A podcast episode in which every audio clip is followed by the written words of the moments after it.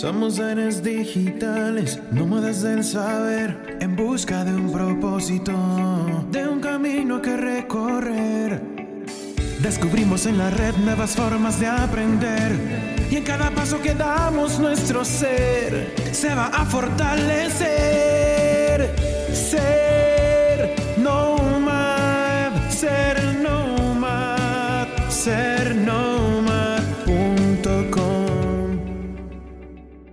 Hola amigos, soy Bandu y estoy emocionado de darles la bienvenida a otro episodio de Descubriendo los Nomads. Hoy vamos a hablar del El propósito, cara 5 de Cubitón. La cita de hoy es Quien tiene un porqué para vivir puede soportar casi cualquier cómo, de Friedrich Nietzsche. Ahondemos en la unidad en la cual nos centraremos a trabajar sobre nuestro propósito de vida. Saber nuestro verdadero propósito en la vida es una tarea esencial, por lo que debemos ser capaces de responder a preguntas esenciales como ¿quién soy yo? ¿Qué quiero yo? ¿Y por qué lo quiero?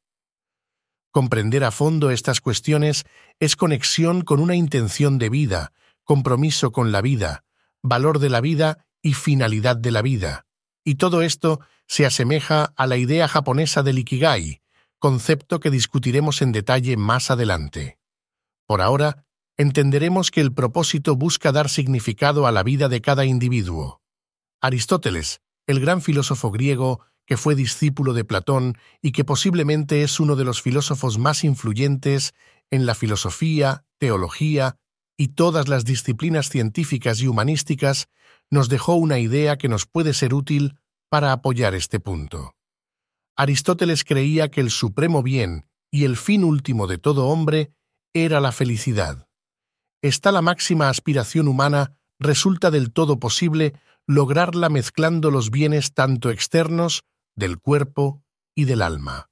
Con la ayuda de la pirámide de Maslow, podemos identificar los pasos que forman nuestro camino hacia la felicidad.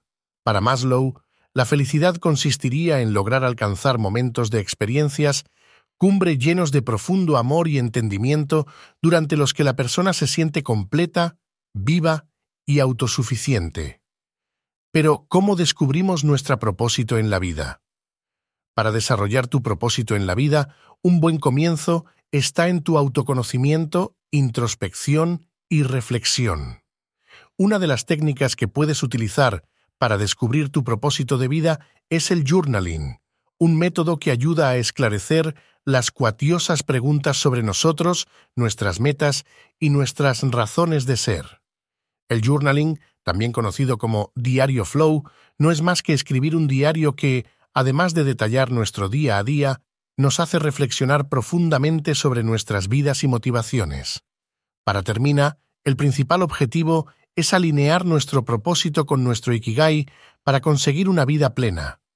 Buscamos despertar y salir de la monotonía de nuestra vida, encontrar y alcanzar nuestro verdadero propósito, y esto se puede lograr cultivando el autoconocimiento, la autorreflexión y la introspección, utilizando herramientas como el journaling. Adopta un enfoque reflexivo y proactivo en tu vida, descubre tu propósito de vida y vive en plenitud. Gracias por unirte a mí en este episodio sobre cómo buscar un propósito y cómo será el motor que ayuda a moverte para ser un nomad, verás que esto te ayudará en tu viaje de forma positiva para verlo como nomad digital. Si te ha gustado este episodio y estás emocionado por lo que viene, asegúrate de suscribirte y dejar tus comentarios. Soy Bandu y puedes visitar la página web sernomad.com para proponer temas y dejarnos sugerencias. También podrás descargar la plantilla del Cubitón para imprimir tú mismo. Hasta la próxima, Nomad.